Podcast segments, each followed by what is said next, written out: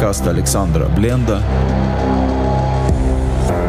Беседа о Торе и Новом Завете.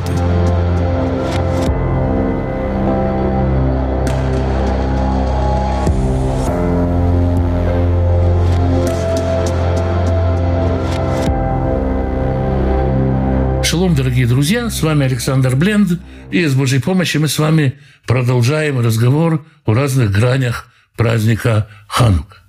Всем, конечно же, известно, что в течение восьми дней праздника Ханука зажигают восемь ханукальных свечей, поэтому праздник называется праздник света. Всем известно, что это дни, когда мы благодарим Всевышнего за чудесную победу, которую одержали Маковеи, меньшинство против большинства, за чудо с маслом, которое произошло в храме. Помимо того, что в память об этих событиях мы зажигаем ханукальные свечи, в 8 дней праздника Ханука каждый день возносится и особая молитва, которая называется Аллель.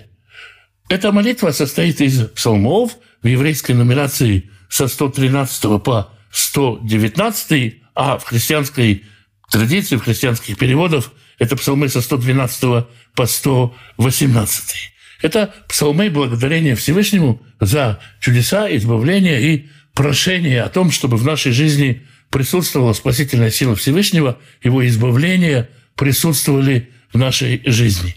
По всей видимости, эта молитва была составлена именно во времена Маковеев и Маковеями, но с той поры ее возносят в те дни, когда мы празднуем чудеса, которые Всевышний делал в истории народа. Например, она возносится в Песах после пасхальной трапезы, и поэтому, когда сказано «и воспев», они взошли на гору Илионскую, имеется в виду, что они воспели, скорее всего, именно Алель, именно эти псалмы. Это более очевидно в греческом тексте.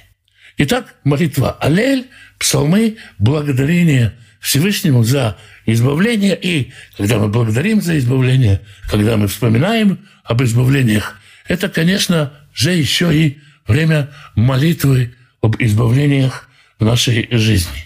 И для того, чтобы сказать несколько слов об этой молитве, я хочу рассказать историю, историю детскую, может быть, такую незатейливую, но достаточно поучительную для всех нас. Раби Яков Харлап жил в прошлом веке, был раввином небольшого квартала в Иерусалиме. Однажды, подходя к дому, к своему дому, он услышал плач, знакомый плач, плакал его внук Ефраим. Раби Яков подошел к нему и спросил, «Ефраим, дорогой, что ты плачешь?» Он сказал, «Дедушка, я проиграл все свои гогуи». В Иерусалиме в то время среди детей была популярная игра, ну, подобная игре в камушки, может быть, или в э, овальчики, какая-то такая детская игра, в которой основным э, игровым инструментом были абрикосовые косточки, называемые гогуем на иерусалимском сленге аджуем. Мальчик говорит, я все свои аджуем проиграл, и сложился у меня день. Сегодня я неудачно играл и проиграл все свои аджуем. Это не была азартная игра, надо было их поднимать, ловить как-то. Словом, мальчик проиграл, не получилось у него игра в этот день. И Раби сказал, ну, конечно, печально это все, горе действительно, но Ко мне-то ты почему пришел? У меня нету гогуем. Я тебе тут помочь не могу. Он сказал ему, дед, ну ты же раввин, ты же учитель, к тебе все ходят за советом. Вот считай, я пришел к тебе за советом. Это другое дело совершенно, сказал Равин. Завтра в синагоге будет читаться молитва Аллель, будет читаться молитва прославления. В этой молитве есть такие слова «Ана Адунай». «Прошу тебя, Господь, Прошу, Господь, пожалуйста, Господь. Эти слова встречаются в псалмах неоднократно. Когда ты будешь читать эту молитву, все вместе объединяются в одной просьбе всем сердцем своей. Пожелай, попроси у Всевышнего, чтобы у тебя был успех в этой игре с этими гогами. Вот увидишь, у тебя все получится. Как замечательно иметь дедушку-мудреца. Мальчик, наверное, тоже так подумал. На следующий день вечером, когда Рабьяков подходил к дому, он снова услышал плач. Снова плакала внук и сказал, как так получилось, дедушка, что я снова проиграл. Почему, почему не сработала твоя молитва? Я ведь всем сердцем, я ведь так просил у Всевышнего эти косточки, эти гуглим. Почему Всевышний не услышал мою молитву? А в какой части молитвы ты просил у Всевышнего об этом? Спросил Раби Яков. Как, ну ты же сам сказал, когда все молились молитвой «Прошу тебя, Господь». Раби Яков сказал, там же есть два отрывка с молитвой «Прошу тебя, Господь». Первый «Прошу тебя, Господь, спаси меня, прошу тебя, Господь, дай мне удачи».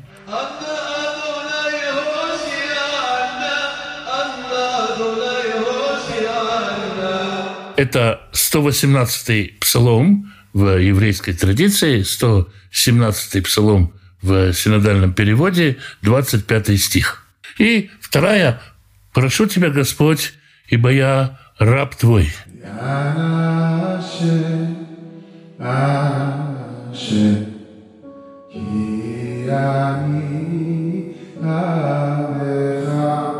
Это 116-й псалом в иудейской традиции, 115-й псалом в синодальном переводе, 16 стих. Раби Яков сказал внуку, «Ты, наверное, попросил в первой части. Это, конечно, здорово и замечательно и легко говорить «Прошу тебя, Господь, спаси меня».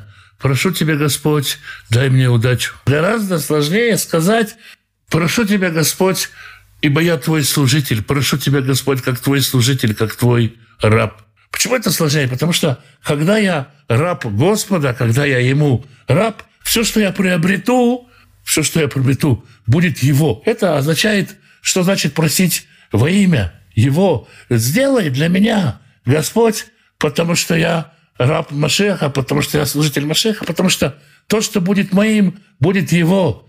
То, что будет моим, будет служить ему, будет служить его делу, будет служить его поручению. Поэтому дай мне.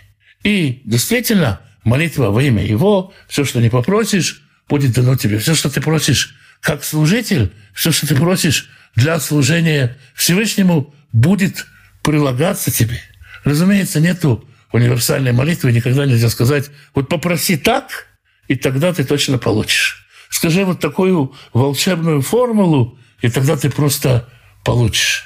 Нет. Но когда мы приходим и просим у Всевышнего на служение, мы говорим, мы тебе будем этим служить, это будет служить тебе, то когда Он нам этого не дает, мы и от этого служения тоже вроде бы свободны, может быть, так легче воспринимается, когда Всевышний отвечает «нет» на наши молитвы. Это один из взглядов и на саму молитву, и на Алель, на дни Хануки, как дни прославления Всевышнего за избавление и молитвы об избавлениях в эти дни. Святой Благословенный благословит всех тех, кто изучает Его Слово, ищет Его воли, ищет Его лица. Святой Благословенный благословит вас и семьи ваши, мужей ваших и жен ваших, сыновей ваших и дочерей ваших, внуков и внучек, правнуков и правнучек. Святой Благословенный благословит родителей ваших, пап и мам, бабушек и дедушек, прабабушек и прадедушек. Берегите их. Святой Благословенный благословит тех, кто нуждается в пропитании, пошлет достойную работу, чтобы было время на общение с семьей и на изучение Писания, чтобы в доме был достаток, избыток, возможность помогать другим и желание помогать другим. Святой Благословенный благословит и исцелит больных, даст мудрости врачам исцелять, поддержит и укрепит тех, кто сопровождает больных – Святой Благословенный даст мир в в которых нет мира, примирит отцов и детей, мужей и жен, братьев и сестер. Святой Благословенный благословит вас и дома ваши, и всех, кто с вами, всем изобилием своих бесконечных благословений. С вами был Александр Бленд. Спасибо, что вы меня слушаете.